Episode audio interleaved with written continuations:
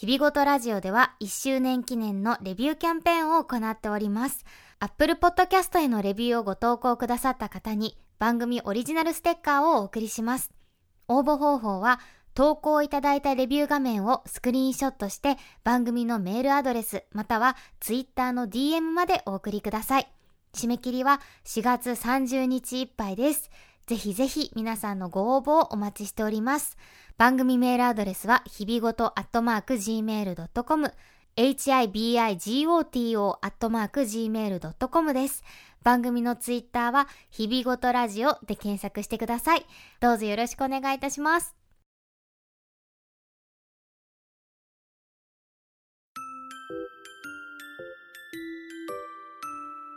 この番組は脱サラ声優のアジのたまみが日々の出来事をつれづれなるままに話すラジオ、略して日々ごとラジオです。こんにちは、アジのたまみです。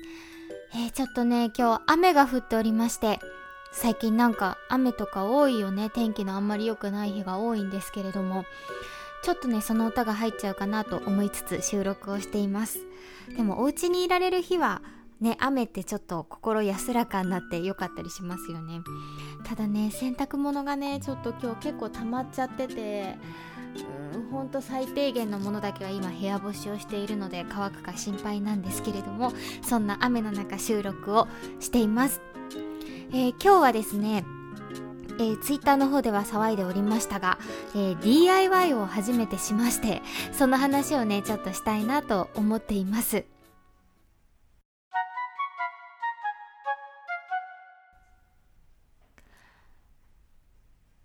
集まれ動物の森というゲームがね、略してあつ森なんか言ってますけど、スイッチで出てて、それをやっているんですけど、えっと、まあ、多くの方はどんなゲームか大体の方は知ってらっしゃるかなと思うんですけど、えー、あつ森、えっ、ー、と、動物の森ってどういうゲームかというと、今回は無人島なんですけど、今までは村だったりとかいろいろしたんですけど、まあ、と、とりとりあえず土地を与えられるんですね。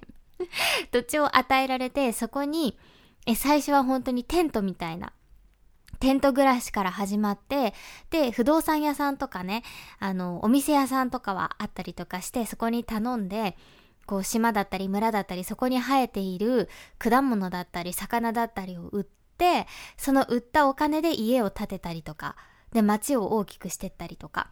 で、その街には可愛らしい動物たちが、可愛くないのもいますが、えー、訪ねるっていうか住んでくれると。で、あの街を自分で作っていく。というようなね、感じのゲームなんですよ。で、えっ、ー、と、多分ね、あの、それぞれ楽しみ方はあると思うんですけど、例えば、この間も話したけど、うちの旦那さんだったり、は、だったりは、魚を釣るのが楽しい。虫を捕まえて、それをコンプリートするのが楽しいって人もいるし、あとその動物たちとコミュニケーションを取るのが楽しいっていう人もいるし、で、割と大多数なんじゃないかなと思うんだけど、私は、その、か、あの、稼いだお金で家を大きくして、その稼いだお金でいろんな可愛らしい家具を買って、それを自分でこうリメイクって言ってあの好きな色にしたりとかして、それを好きなように配置して、すごく可愛い部屋を作ったりとか、ちょっと自分でテーマを決めてそれに合わせる部屋を作ったりとか。っていうのが好きで、で、今回はすごいところは、今まではそれができるのが家の中だけだったんですけど、今回は島全体にそれができるっていうところが、ポイントでも、楽しいポイントでもあるんですけど、っていうゲームをね、あの、やっていて。で、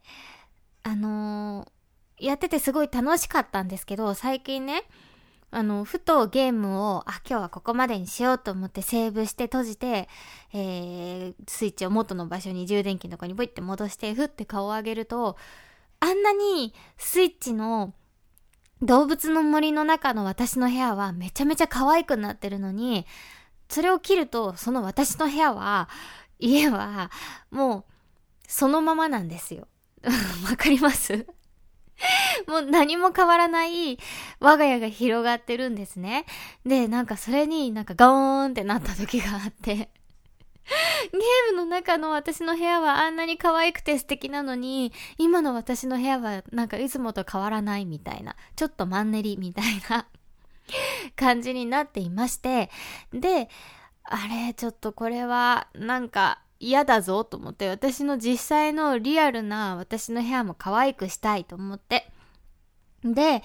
あの、もともと、あの、台所がね、あの、ちょっと使いづらいなっていう、もうちょっと作業スペースが欲しいなっていうのはずっと思ってまして、で、あ、ここにこう、これぐらいの大きさの机があったら、あの、作業スペースも増えるし、あの、なんだろう、ちょうど作業もしやすくなるなっていうものがあったんですね。で、もう長さも測って、で、それにぴったりの机を探したんだけど、やっぱりないし、あったとしても結構な、えー、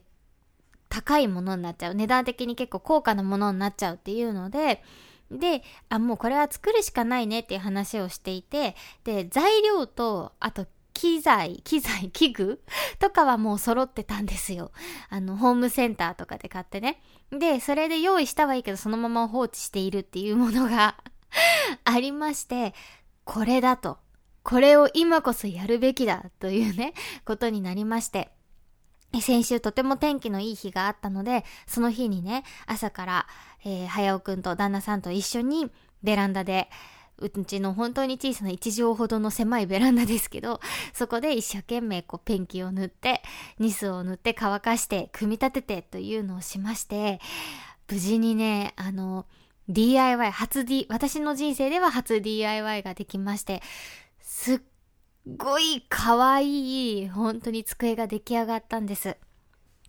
ねあの、ツイッターの方には写真アップしてて、えっと、日々ごとのツイッターでもこの後アップしようかな。本当にね、可愛いね、あの、机ができたんです。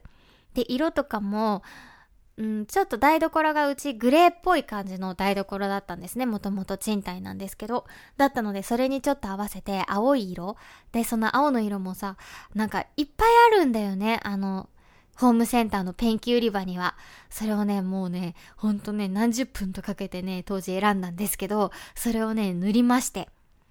ペンキ塗りがね、すんごい楽しかったんですよ。うん、なんか、木目とかもすんごいね、あの、こだわって選んだんだけど、それがペンキ塗ったら全部ね、なかったことになったのには笑っちゃったんだけど でもペンキ塗りがね、すごい楽しくて。で、なんか一方ニスとかはあんま楽しくないのね。なんか見た目そう変わらないから、ちょっとニスとかは旦那さんに任しちゃったりとかしてね。で、あと組み立てもね、あの、なんとか、ちょっと割れちゃったところとかもね、出たんですけど、それもなんか逆になんか愛おしいみたいな感じに これが手作りながらのこの愛おしさかみたいな感じで、本当にね、気に入った机ができました。でね、もうそのペンキ塗りの楽しさになんか取り憑かれてしまって、もう家の中でまだ塗れるものはないか、まだないかっていうのですんごい探して、で、ベランダにもともとあったゴミ箱、あの、ゴミをちょっと一時的に外に保管しておくためのゴミ箱があったんですけど、それがオレンジ色の蓋だったんですね。で、そのオレンジ色の蓋全然気に入ってなくて その蓋をまず塗りまして。もうめちゃめちゃ可愛くなった、それも。と、あと、机が、机に、あの、もともと椅子があって台所に、なんかちょっと踏み台にしたりとか、あと、早くんがタバコ吸う時に座っ、あの、座ってるような椅子があったんですけど、それもね、次の日の朝からね、早起きして塗りまして もうね、ほんとペンキ塗りが今楽しくてしょうがない。このね、コロナとかのね、あれがちょっと終わったら、あの、またホームセンターに行って、違う色のペンキを買ってきて、また塗りたい。家の何、中の何かを塗りたいって思っているところです。本当に可愛いものができたんで、またね、次なんか棚が欲しいなとか、こう家具が欲しいなってなった時は、既製品を探すのはもちろんだけど、その DIY っていうのでもちょっと一回考えてみたいなって思いました。あとはなんか、あの、とりあえず形は好きみたいのを買って自分で塗るとかね。うん、本当にね、完全になんか、あつ森の中でやってるのと同じようなことをね リアルでもやってすごい楽しかったです。こうやってね、でも本当うーん、なんか、お家って自分で本当居心地よくしていくんだなっていうのを最近すごい感じてます。うん。もうちょっとね、そう、もうちょっとね、改良したいポイントはいろいろあるんで、あの、ベランダにね、ちょっと可愛いウッドデッキ引いたりとかあるので、まあ、ウッドデッキくらいだったらニトリの通販で買ったりとかでできるかな。なんでちょっとね、この時間がある今ね、そういうのも、ちょっとずつお家整え計画をね、していきたいなと思っています。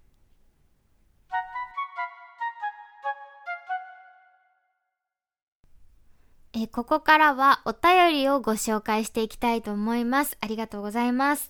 えっとですね、メールフォームの方からいただいたお便りをご紹介します。えー、匿名希望さんからいただきました。えー、1対1じゃない恋愛の恋愛の経験があるとおっしゃっていましたが、不倫とかもご経験あるんですか？といただきました。ありがとうございます。これ多分あれだよね、愛、愛子会第2回で、あの、愛子の歌詞にすごい共感するけど、それはなんかこう、うまくいかなかった恋とか、一対一じゃなかった恋愛の時の気持ちにすごい感じるみたいな話を したから多分それでね、あの、送ってくださったのかなと思うんですけど、ありがとうございます。えっ、ー、と、回答しますと、えっ、ー、とですね、不倫の経験はありません。ないです、不倫の経験は。もちろん結婚してから、自分が結婚してからもそうですし、あの、自分が独身だった頃もないです。ね。あの、1対1じゃないって言ったのはあれですね。こう、彼氏がいた時にちょっとフラフラしちゃったりとか、あの、逆に好きになった人に彼女がいたりとかっていう話ですね。えっと、なんか、正直、本当に正直ですが、あの、私女子大に通っていたのもあったのか結構合コンに行く機会が多かったんですね。で、あの、その合コンには、会社員の人とやった合コンとかもあって、もう社会人の人とやった合コンとかもあって、で、その中にはね、なんか隠してはいたけど、なんかどう考えても、結婚してるな、この人みたいな。うん、あとなんかその、あいつ結婚してるから気をつけてねって、その 合コンの、なんかその、他にいた人から聞くとかでね、なんかそういう風に隠してたりとか、もはや隠してない人とかもいたりして、そういうなんか既婚者の方と知り合う機会っていうのがないわけではなかったんですよ。で、あと不思議なこと、これはね、会社員になってからも感じたことなんですけど、不思議なことに、結婚してる男性ってやっぱ素敵なんですよ。独身の男性と比べて。でも、よくよく考えてそれは分かったんですけど、なんかやっぱりその素敵さってどっから来てるかっていうと、清潔感だったりとか、ちょっとネクタイとなんかシャツの合わせ方がおしゃれで素敵だったりとか、そういうセンスの良さ、端々に あるセンスの良さみたいなのがすごい素敵に彼を見せていて、でも、それってどう考えても多分奥さんのおかげなんですよ。奥さんが、わかんないですよ。そういうのをすごい細かくね、自分で好みがあってやってる方もいらっしゃるかもしれないんだけど、まあ大多数の方は奥様が、こう綺麗にシャツをね、アイロンかけたりしたりとか、あと、このシャツとこの組み合わせがいいからあなたこれ今日は着てってってやってる奥さんがいるかもしれない。だからこそ彼は素敵に見えているだけなんだっていうことをね、よく考えたら思い当たったんですけど、っていうのもあって、ちょっとやっぱ既婚者の方って素敵に見えるんですよね。っていうのがあったんですけど、私は絶対に不倫だけはしないと思ってて 昔から絶対不倫だけはしないぞって思ってたんですよ。で、それはなんでだったんだろうって思うと、あの、吉本ばななさんのね、小説ってたまにあの、不倫をしているね、女の子が出てくるんですよ。で、その不倫をしている女の子が本当に疲れ果てて、本当に辛い思いをしている話が 多い、多いっていうかちょこちょこ出てくるんですね。例えば、あの前、あの、私の本棚の中にある本をご紹介しますの回でも紹介した、えー、羽衣というね、吉本ばななさんの小説があるんですけど、いつぐらいだ？平成18年結構意外と新しいんだね。とかの小説。あでもそんなことないか。文庫版がそれぐらい新しいだけ。ど2006年。そんなそんなもんか。結構前か。の小説があってそれとかもあの主人公は不倫をしていたんですね。奥さんがいる男性とお付き合いをしていてであの、その不倫が終わるんですよ。あの、向こうの奥さんが本当に体調悪くしちゃって、その不倫に悩んで。で、唐突に不倫が向こうからごめんもう付き合えないって本当に唐突に言われて終わってしまってで、もうそれにこうものすごく傷ついた主人公があの自分のおばあちゃんの喫茶店の屋根裏屋根裏じゃないか倉庫みたいなところにこう居候をしながらうんなんか自分のその心の傷を癒していくっていう小説なんだけどもうその最初の何ページぐらいだ ?20 ページぐらいにその不倫が始まってからもうその不倫が終わっていく様子そしてその後どんな風にうーん傷ついて傷ついていたかっていうのが20ページぐらいに本当にギューってこうまとまってものすごい密度で書いてあるんですね。もうこれがすごくてもうこの最初の20ページでいいから読んでほしい。これを読んだ後、とてもじゃないけど、不倫をしようだなんて思えない。どんなにそれが楽しい恋愛だったとしても、これを読んじゃったら、ああ、絶対無理だ。そんなの絶対嫌だって思っちゃう。うん、っていう感じの本当に最初の20ページのすごい濃度で なので多分私は不倫をなんかどんなに素敵な人がいたとしてもそこはなんかうん、踏み出さなかったんだなっていうのは思ってます。すごい。これほんとね、最初の20ページでいいから読んでほしい。うん、すごいんですよ。ちょっと一部、一部だけご紹介しますね。どの辺がいいかな。えっ、ー、と、その奥さんがね、病気になったっていうのがあって、その不倫が終わってしまったんですけど、え病気になった人の方が辛いと誰が決めたのだろうと私は思った。病気にならず、泣かず、ちゃんとご飯を食べて、散歩もして友達に会ったりしている人の方が辛いということもあるかもしれないと、なぜ彼は思わなかったのだろう。他に恋人も作らず、アルバイトだけして就職もせず、ただ彼との時間を作るように工夫をして、連絡を取る手段を得るために、携帯電話やパソコンを駆使して、いつも待機していた私の青春全体が、もはやノイローゼ的でなかったと誰に言えるだろうか。比べるということや勝ち負けの虚しさをそんな風にぽっかりとした時間に思うのはおかしな感じだった。とかね。はあ、気が重くなっていく。うーん。あとは、その別れた後のことですね。うん、金曜日の夜はいつもうちに泊まっていた彼がもう二度と来ることはないのに同じテレビ番組を見て同じスーパーで同じような材料を買い同じように洗濯機を回し同じパジャマを着て一人で眠りにつく。二人で予約した彼に一段使わせてあげるはずだった本棚が今頃できてきて届いてしまったりする。買いに行った日の楽しい雰囲気が次々に亡霊のように立ち上ってくる。まるで毎日が覚めない悪い夢の中にいるようだった。同じ店でランチを食べ、同じ商店街の同じ喫茶店で二人で飲んでいたコーヒーの豆を買い、8年も続いた永遠の恋愛ごっこの生活が長電話一本でぷっつり終わってしまった。本当におばあさんになってしまったような気がした。同じ生活を続けるのが精一杯できることで、後のことをするにも体が動かない状態だった。でもこれはね、別に不倫の恋だけでなく、別れた後ってこうなると思うんですけれども、えー、本当にね、こんな感じでね、この羽衣という小説の最初の20ページのおかげで私は、えー、不倫をしたことはありません。これで答えになっていますでしょうか？また何かありましたらいつでもお便り、匿名希望でも大丈夫ですのでお便りください。えー、続きまして、あの、質問会の感想という形でお便りをまたいただきました。ありがとうございます。えー、お名前、ホロロン家のみーさんからいただきました。ごめんなさい、私、この間ね、あの、ちゃんとお名前でホロロン家のみーさんっていう風にこんな可愛く書いてくださってたのに、みーさんっていうところだけご紹介しちゃってた。ごめんなさい。えー、あじたまさん、こんにちは。こんにちは。先日の質問コーナーとても楽しかったです。いくつか送ったら何か読まれるかななんて思っていたら全部回答いただいてびっくりでとても嬉しいです。ありがとうございました。こちらこそたくさんありがとうございました。えー、話のきっかけになったなら嬉しいです。より身近に感じます。学生の恋愛は時効だと思います。旦那さん振られてから実った話は男性方の希望になりますね。かっこ笑い。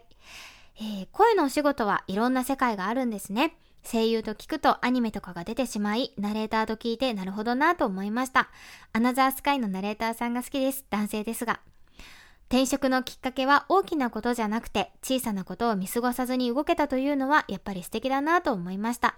恋愛の話もよく、より詳しく聞けて、私は程遠い生活だったので楽しかったです。お互い素直がいいんですね。勉強になります。YouTube は都会っぽいですね。あじたまさん結構深く話されるので、確かにリスナーとしても心配になっちゃうかもです。何かの機会まで楽しみにしてます。増田美里さん、小津さん大好きです。YouTube 趣味も似ていて嬉しいです。あつ森も虫取りに、魚取りに勤しんでます。十二国旗もきっと好きで読まずに取ってあるくらいです。似てると言われて一人あわあわとしつつ楽しく拝聴しています。コロナ含め世間がバタついていますが、あじたまさんが楽しく配信できますように、陰ながら応援してます。長文失礼しました。みーというね、かわいい。なんだろうね。この文面から漂う可愛さは。ありがとうございます。こんな風に感想いただけて、もうめちゃめちゃ嬉しく思ってます。ほんとね、なんか、もう話したくなる感じの質問だったし、あともうね、本当に似てたんですよね、趣味が。十二国旗もぜひぜひ絶対ハマると思いますので、えー、アニメからでもいいですし、えー、書籍からでもいいですし、手に取っていただけたら嬉しいなと思っております。ね、ありがとうございます。というわけで、えー、お便りをご紹介しました。ありがとうございました。えっ、と、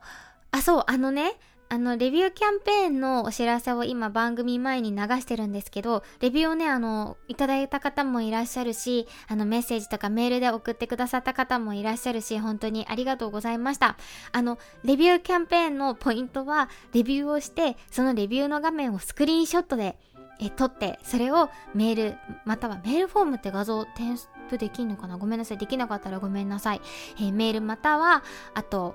ツイッターの DM で送っていただくことなので、ぜひぜひ、あの、前でも大丈夫です。もう全然この期間よりずっと前でも大丈夫なので、レビューしたよっていう方は、ぜひ、あの、それをスクリーンショットで撮って、えー、私まで送ってください、えー、そうしましたらステッカーの方をお送りしますので、ぜひぜひお手数ですが、その一手間をちょっともう本当に申し訳ないんですけれども、えー、かけていただけたらなと思います。どうぞよろしくお願いします。それでは今回もお付き合いありがとうございました。アジのたまみでした。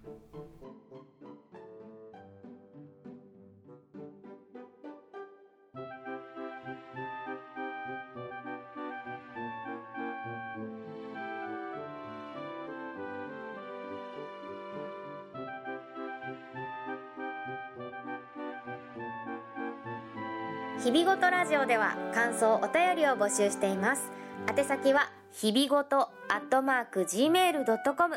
hibigoto アットマーク gmail.com またはブログのメールフォームからもどうぞ。ツイッターハッシュタグひらがな4文字で日々ごとでもお待ちしております。最後までお聞きいただきありがとうございました。